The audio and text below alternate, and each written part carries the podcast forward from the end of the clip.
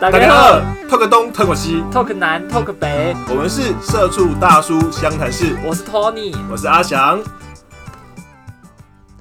大家好，我是 Tony。大家好，我是阿翔。学长最近都在忙工作的关系，就应该学长最近都在忙公投相关的议题。对我现在最近上班就是要一直参与公投说明会。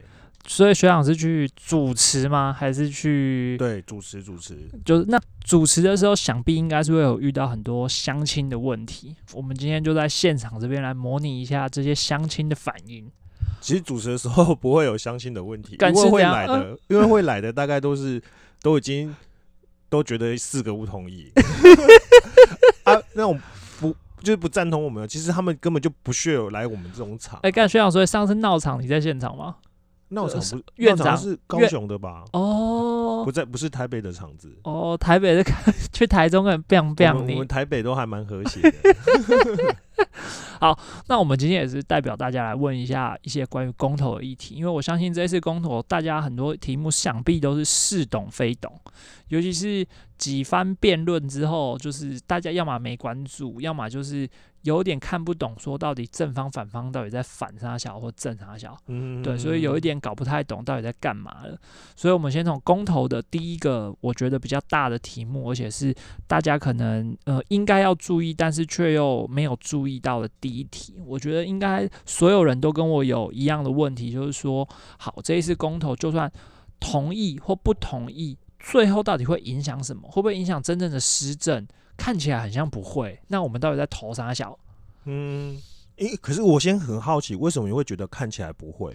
我觉得这是跟我们上一次有一次录音的时候，跟那个那个 Simpson 还有那个。跟那个 Charles，他们就不是我们闲聊的时候，他就有说，哎，所以这个东西到底投了之后，会因为我投同同意的人多而改变什么吗？或者不同意的人多而改变什么吗？会啊，就是政府的施政方针就必须要依照公投的的原则下去做实行啊。那如果说我，例如说像现在，需要你们这边是四个不同意，就是就都是维持现状嘛，对不对？对。那如果说今天可能，例如说我举例，例如说可能呃合适的这个议题翻盘，翻盘之后就是它就会重启嘛，或者它就是会往那个方向前进的嘛？理论上哈，假设说今天合适真的大家决定要启用。应该是政府大方向就会就会开始再去大体检这颗合适，对，但最后它能不能用，要花多少钱，这可能要过好几年，又又要过好几年，因为毕竟这个合适盖了二十二年，完全都没有通过运转测试，它根本就是几呆拍档啊股侠，所以。政府就他就必须要去做启用合适的动作，编列那个预算，然后请工人、请专家、请台电，再去研议怎么让它重启。所以政府，你只要按同意让它重启，政府就必须要花这些钱去做这件事，这是一定的。但你说它一定会重启成功吗？我觉得这个又又是后话。哦，所以也就是说，其实就像学长刚刚说，这个其实我觉得公投对我们的意义有两个。第一个是，就是我们在民主的社会里面去表达我们我们对于这件事情的看法，就算你觉得不同意，或你觉得同意，你就是去盖章。对，然后盖完章之后，至于结果怎么样，政府就是会采纳大家的意见，多数人的意见。啊，后果就是共同承担。对，共共同承担。对，那其实这个事情，我觉得这真真的，大家要鼓励一下。你如果有在关注相关议题，真的要鼓励一下身边的人，说：“哎，你就算同意或不同意，你都去表达自己的意见，因为这是其实是在台湾的一个民主的进程中，我觉得很难得的一件事情。”对，它就是一个过程。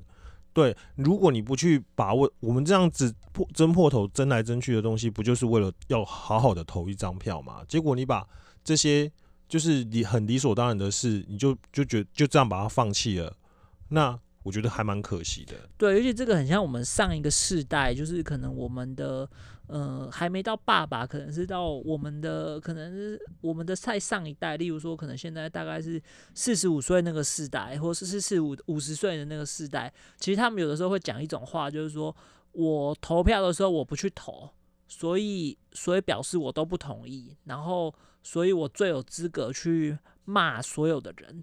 这就是很像以前班会的时候，没有？就班会的时候说，哎、我们毕业旅行要去哪里？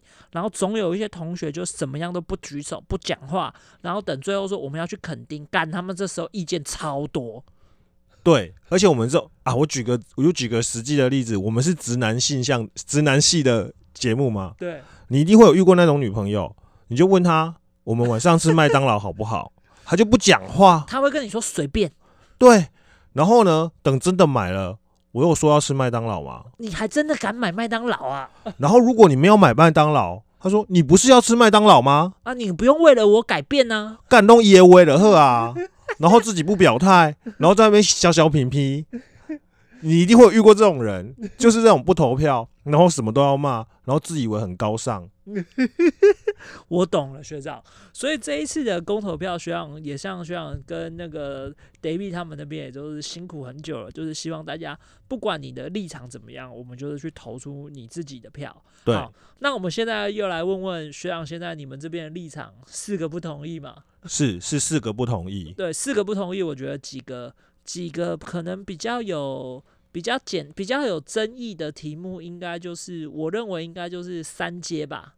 三阶哦，因为三阶那个题目很反复，连我都搞不懂，都看不太懂，他到底是为什么不同意？他是你不同意第三阶气站迁移，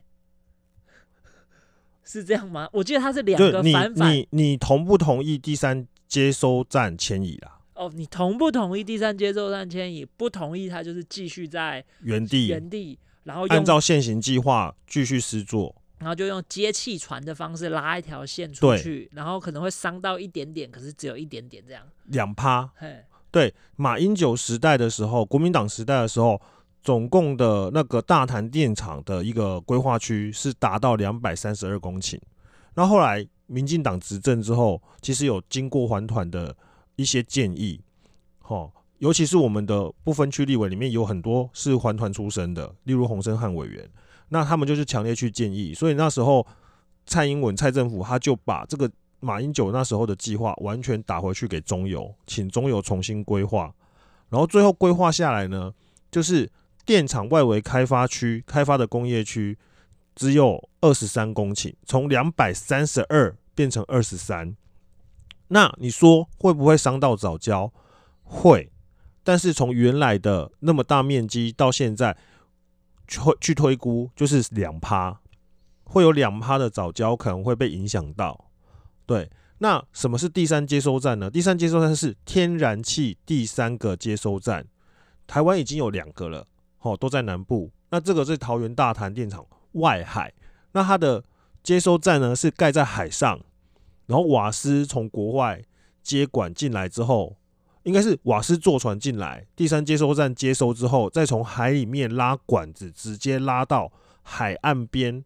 那二十三公顷区里面有一个大潭电厂，然后就直接燃天天然瓦斯发火，然后去去发电。就可以减少掉像台中或者是像各地火力发电烧煤炭，其实它的悬浮粒子还有相关的一些污染的问题，是这个意思吗？对，就空气你就会烧，就会遇就可以改善啊，你就不会有那么多烧炭出来的一些灰烬，灰烬啊、PM 二点五什么的啊。而且好处就是说，我今天这条管子都在海上哦，然后海一拉进来就是海边的大潭电厂区，我没有经过任何人口的住宅区、高密度区都没有，我就直接拉进发电厂了。换言之，大家想想想想想，呃，回想一下，高雄之前瓦斯气爆炸掉一整条凯旋路，啊，你现在如果同意迁移，好，现在有一个拟定是说要迁到台北港，那一迁到台北港，要求那个瓦斯管，如果好住在北北基宜远一点的人，不要讲沿海那些什么林口啦、五股泰山啊，然后就是海边那些淡水那些，都有机会炸到。对，你要不要瓦斯管就迁到你家门口？自己想嘛，我们凯旋路炸掉一整条呢，里长也挂了呢，里长出去巡，嘣一声没了，你要吗？啊，现在民进党的中游的规划，他就是我就是在海里炸也是炸鱼，对啊，就是比较安全，然后又环保的方式，你不要，你就是要把它把它迁到人人家要住的地方。那侯友谊自己也讲了，我没有这个规划，你不要把管子迁到我新北市里面来。你想炸谁？国民党现在要炸自己国民党的县市，我也是没有办法。如果如果国民党没按同意，那你根本就是在捅侯友谊啊。好，Anyway，其实我想同意的人应该也一定有一定有他们的想法了，毕竟可能哎啊那个那个区域。他的同意可能，我我有我有看到一些，我有看到一些同意的文章。他其实同意的文章就是那个地方根本不应该开发，或者那个电厂应该就是应该停掉，或者是怎么样，就是根本连动都不应该动，就是不要去动它。我觉得这四项共投，你要把投票的人，你要把高度提升到整个台湾的将来的走向，而不是只局限于某个地方。那如果你说要局限地方的话，以三阶迁移的问题来讲，好，那假设今天真的迁到迁到台北港，从台北港走海路回到大潭电厂，它会多经过四个早交，所以那四个早交就不重要吗？这不是逻辑很很很本末倒置吗？大潭的就比较重要啊，然后北海岸另外四个早交，白玉早交区那些就不重要，这是什么逻辑？我想不通啊。好，Anyway，那这是早教的这一题。我觉得第二个也是一个大家都就是正就是在电视上辩论啊，各种各方面也是很激烈的一个区一个项目，就是就是那个合适合适。我觉得以以台湾人哈，以台湾民众看日本福岛核灾的的新闻都历历在目。我觉得合适这一题，我反而是比较不担心的。那正反两方辩论哈。尤其是黄世修先生，他的言辞之犀利哈，但是他的数据某些来讲也是正确的哦。就是的确，欧洲还有部分国家还在使用核能，甚至法国或德国因为电能的关系，他们又重启了一座核市场。但重启之后，核呃重不是核市场，他们重启了一座核电厂。那但是他只把这个。事情前端告诉大家，但后端是重启之后，他们还是有规划做计划，逐年减少使用核电。他们现在只是应急，因为他们一下子把核电厂关掉，他们的确是没办法，毕竟它是欧洲工业大国。嗯，那换言之，台湾的核能发电以现在没有合适的状态下，三个核电厂只占台湾总发电量的五到六趴。夏季高峰的时候，最多最多也只占到十二趴。换言之，少了一颗合适，多了一颗合适，没有差。那台湾，你说啊，之前台湾都都会停电啊，然后然后限电，限电什么的，南送。对，你说那那那那是怎么回事？我跟你讲，那是因为台湾的煤炭机组老旧，所以跳电。那一跳，通常就是一个晚上，好，或者然后。因为台湾台湾在盖东西吼，一来是台湾地不够，好，而且当初规划的时候，大家都会怕电厂这种东西，所以理论上啊，如果一个先进国家，它其实会有替代电替代的发电机组，就是说我今年这个发电机我要税修，我今年要修税是那个岁岁有余的税，我今年要修，我就会把电接到另外一一组可以正常运用的，让它继续用。但是台拍谁哈？台湾没有，台湾就是全盖一条线。对，就像我们台湾的高速公路，一开始盖就盖那么一条，然后最后不够用了，才开始又多盖，盖的很像云霄飞车这样子。对，然后台湾的电厂也是，然后焚化炉也是这种状况，因为一开始盖大家都会都会抗拒，所以不会让你的占地太大，不会让你有多余的地方盖什么备用发电机组。好，那等到。我今天真的要修理了，哦，我真的要保养了，不然可能会爆炸的时候怎么办？限电，因为它可能就 A、B、C、D 四条线，然后我们它的线高压电线送出去之后，会再经过特朗斯加压嘛，再还有变电站出去嘛。那一个变电站它可能就接某个机组，然后这个机组可能就负责哦，譬譬如说台中北区或者是高雄南区这样子。然后大家都会有，大家去看那个电单哈，上面都会有编号，那个编号就是负责机组的号码，所以你就会知道说啊，今天第一机组要维修，然后就就可能电单编号前面几号的全部都倒霉，那那一区就不能吹冷气，或者是路灯全关。对，啊那那那个不就那个不是缺电，那是我要修机器，或者是那台机器就故障了。对，所以是这种状态。那所以这件事情，其实我觉得合适从一开始我也是属于合适，我支持我其实以台湾的角度，我会支持核电，但是但是我不支持核四，因为核四其实从之前的各种争议，它就是一个让人家太害怕的东西，因为也基于可能一些政府采购法的关系，所以它里面的各种各样零件就是各种拼装，然后更可怕的是，它里面的一些东西原厂都倒了，对。它就是台拼装车啊，我觉得很可怕。我觉得拼装车这个都还好，如果你是拿各部精品来拼，好拼成一台很厉害的，那也就算了。但是，哎，大家对日本人的观念、刻板印象是什么？做钉金那把，对，很严谨。那福岛核电厂算全全球哦，整个国际数一数二安全的吧？对，你看一个海啸，对，它只是很水小，再遇到一个大海啸炸下去，它还没倒哦，它只是裂跟。核核核核辐射外泄哦，对，大家如果去看那个福岛的纪录片，有一个什么福岛八勇士，其中有一两个是送进医院之后辐射病死的。大家什么叫辐射病知道吗？就是辐射粒子直接击垮你的 DNA、RNA，所以你人的意识是清醒的，但是你的身体一天一天在融化，而那些痛苦你都感受得到。嗯，那个纪录片里面就有演出来。所以被辐射打到是很可怕的事，福岛福能核能一外泄之后，是整个福岛市区所有居民撤离哦。嗯，你外县市有亲戚家要去住亲戚家，没亲戚家的政府就整个拖拉库把你拉走，拉去什么外县市的活动中心，还是临时安置所住。台湾这么一点点小，如果核市挂了，核市因为一次地震，更何况我们台湾的核市盖在地震断层带上。你这个一摇，北北基移两千三百万的人，你是要躲去哪里？海里还是山上？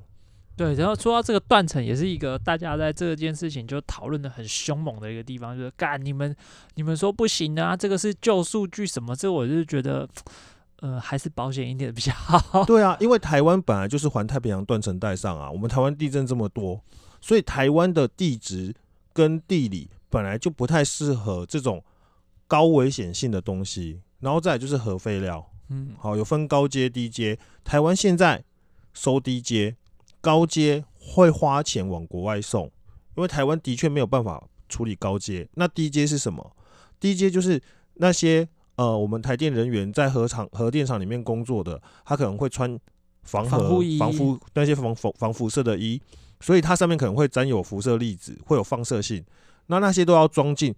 国际合格的桶子里面，然后再深埋到地下，那它的放射线衰衰退，最最少最少要四十年哦，就是四十年之后那些东西才可以再拿出来烧掉。嗯，所以不是说放四十年之后那些东西会不见呢，你还是要花一笔钱去处理它哦。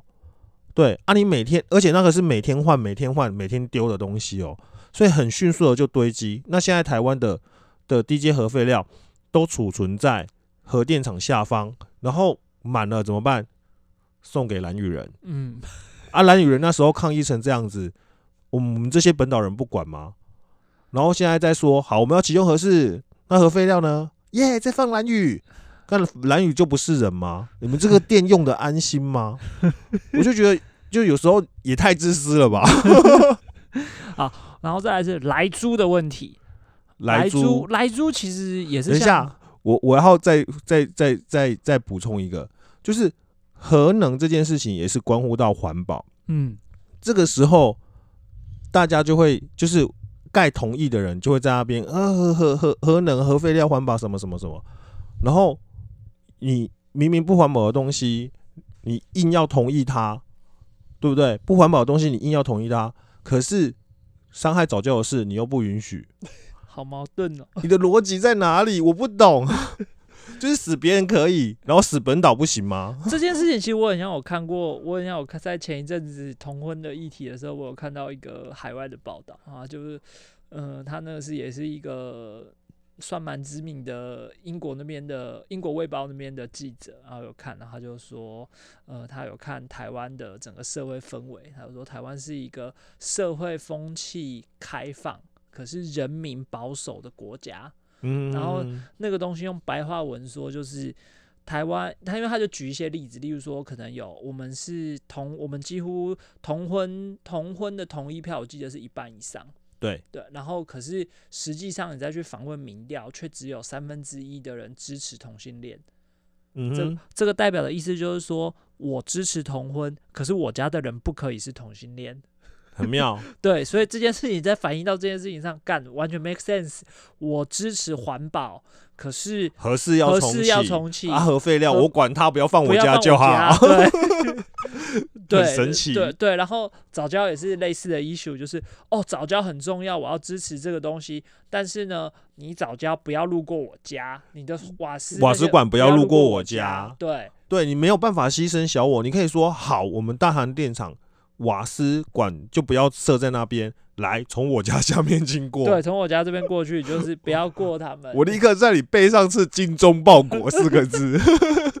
对，好，下一个是莱猪，好，莱猪是这样子的，就是目前莱猪的标准，就是我们沿用的是国际标准。那为什么会有莱猪这个议题呢？是因为台湾近年来在国际上能见度提高，好像最近就是美国有一个民主高峰会，他会邀请民主国家派代表过去，然后聊一下，呃，现在国家民主进程，国家的民主制度是什么样子，然后有没有遇到什么困难，然后大家可以互相交流。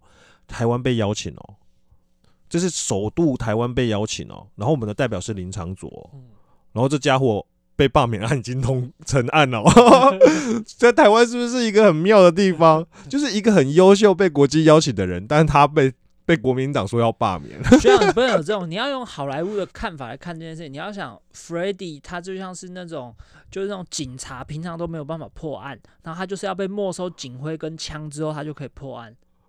看，你有没有觉得很神？电影都是这样演的啊、有没有？就是要有一个反转，是不是？对对对，然后就是，然后最后去了之后，干他其实根本不是警察身份，然后就硬破门，干他妈活该你被打死。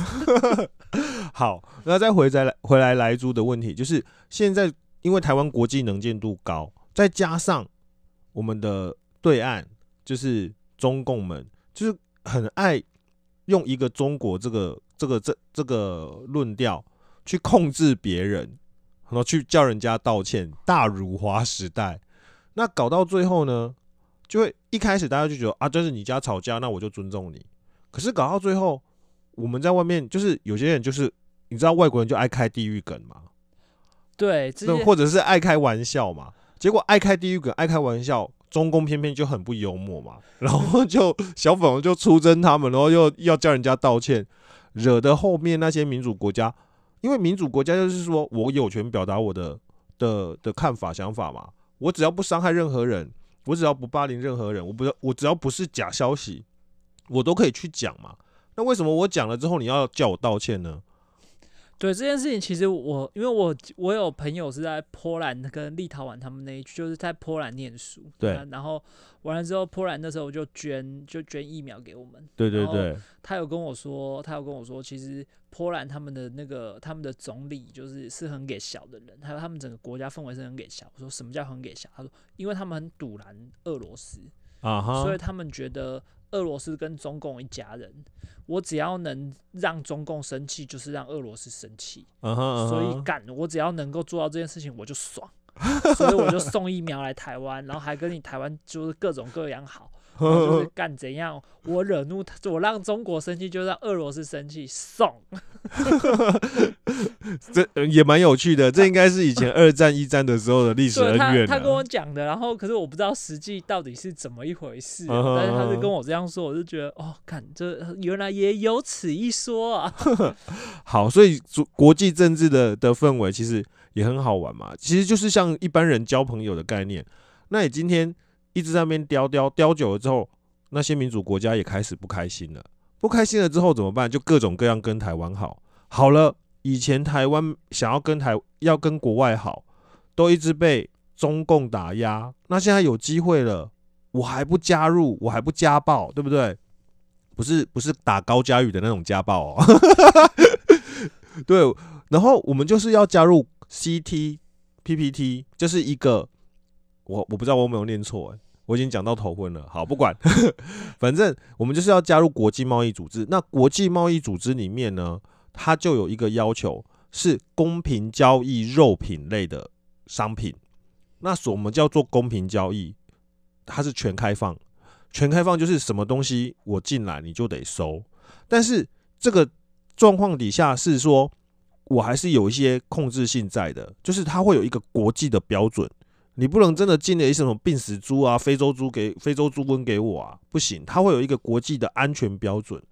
那当初马英九政府要进来牛的时候，其实民进党是出来挡的，嗯，而且大吵，但是到最后马英九还是进喽。为什么？因为民进党退让了，因为马英九提出国际标准，然后也提出相关的国际数据。所以最后，民进党是说好，如果你是符合国际数据，台湾的食卫安全都有抽查，那就进。那为什么现在国民党进的来牛，而且我们已经吃了这么多年，同样的国际标准，你反而在反来猪？然后你去 Costco 买牛肉，然后抢牛肉，抢购牛肉，同样的养法，同样的国际标准，但是你反过来说牛 OK。猪有毒，唯一的说法就是猪比较小只，然后它代谢比较慢。这个也不合逻辑，因为科学的测量方法是以每公克的肉，猪的一公克跟牛的一公克是一样的，一公克那个一公克不会变，就像一公斤的棉花跟一公斤的铁球谁重？对对，不用因为它是棉花，它是。铁球，或者是它是牛，它是猪，但重点是你那个单位就是一公克，单位是一致的嘛？科学的数据是一致的嘛？所以一样的东西，他就说猪不行。好，那你有限制性的，要限制人家说你什么东西不能进来，什么东西的谁？那你要怎么跟人家做生意？那换言之，如果你不没有办法跟人家做生意的话，台湾的货你也卖不太出去，或者是说你可以卖出去，但这些好朋友。他就说：“哎，你卖给我，我可能只收你一趴，甚至零趴关税。哦，台湾，哎，他不是我们的好朋友，收他二十趴关税，你的东西就偏偏卖进人家国内就比较贵。那请问，人家要买便宜的，还买贵的？”对，而且还有一个在猪，我们还有一个交换上的一个优势。我们台湾猪肉应该算是现在世界上少数已经是口蹄疫绝迹的猪，是算是很健康跟很清白的猪。对，我们口蹄疫已经拔针，而且已经从国际观察名单中移除了，那是好像前年的事情。换言之，现在台湾的猪肉是可以外销的哦，而且是很强势的，超强势。而且我跟大家讲啦，现在美国、欧洲、哈全球。因为养生意识抬头，其实使用这种乙型受体剂，也就是莱克多巴胺的牛只是越猪只牛只是越来越少。那换言之，你要买到的机会根本微乎其微。再来，台湾的牛猪是不可以用莱克多巴胺的，因为我们的食药署没有发药证给动物动物医生或者是农场。你没有那张药证，你就买不到这个药，台湾就无法进口这个药。那换言之，你台湾的肉一出口出去，大家只要一看台湾猪啊，这个没有莱克多巴胺，那是不是台对台湾的猪农就非常好？我们台湾在外面就是一种强势商品，对，就会变成交换，这是一个贸易的交换。对，那有些人就说，那你既然这样子的话，那你为什么要开放来猪进进来呢？既然台湾都不能用，我有说过，那是为了公平贸易。但是市场取决一切，请问，如果你来租进来了，然后你不吃你不买，你如果是商人，你还会再进吗？久而久之，它就会消失在市场上。那你怎么让它消失在市场上呢？我们的那个农农农委会、哈食粮署这边，它都有规定，你只要卖猪肉或使用猪肉，不管是加工厂还是餐厅，你都必须要标示你的原物料产地。换言之，你今天很害怕、很担心，你可以吃美国纽约客牛排，但你无法吃美国纽约客猪肉，怎么办？你就看到那个餐厅上面贴着使用台湾猪，或者是他写温体猪，你知道？诶、大概我们知道下面个这个温体猪不？你敢知道下面个温体猪？我我我不知道，就是肉是一块一块的，没有没有冷冻的。哎、这是也可以这么讲。好、温体猪就是长暗时亚很流诶，嗯，然后呢，他们通常晚上会一半一半，然后坐在龙车里面走高速公路到你家附近的市场。对你早上那种国高中生早上很早的时候上学就会看到低压车，掐，对猪仔车，对，所以温体猪又可以叫做尸骨未寒猪，因为刚杀的，那不可能坐船来，坐船来要冷冻，所以你只要吃吃那种尸骨未寒的，一定是台湾猪，那一定就安全。那如果你看不懂国字，那麻烦你回去好好把温体猪、国产猪这三个字认一下，买错猪那也是你自己的问题了，对不对？来猪这件事情，就是你开放让他进来，你不买，决定权还是在你，你不买都没有事。啊，如果你相信台湾的食药署，吼、台湾的那个卫生署，你看陈时中防疫防这么好，他们都是很钉钉的人，你信得过他们的检验，你就吃。来牛我们吃也没事啊，更何况是来猪，人家都有抽检，都有检查。好，其实我觉得这件事情也是像我们一开始还有跟学长在聊的，就是其实这个东西是影响施政府施政的一个方针，以民意为取向，能够这样子做，其实算是我们在民主的一个很重大的进程。那也就是说，我们在十二月十八号也是鼓励大家要回去投票，毕竟全台湾你不管哪一个法案，你的同意或不同意，它都会变成影响整个法案通不通过很重要的一件事。没有错。所以不管你的立场如何，或者是你接收到的资讯怎么样，总之就是去投下那张票，好好把握得来不易的民主。对，所以，我们十二月十八号，大家记得去投票。今天的节目到这边，谢谢大家。下次见，拜拜。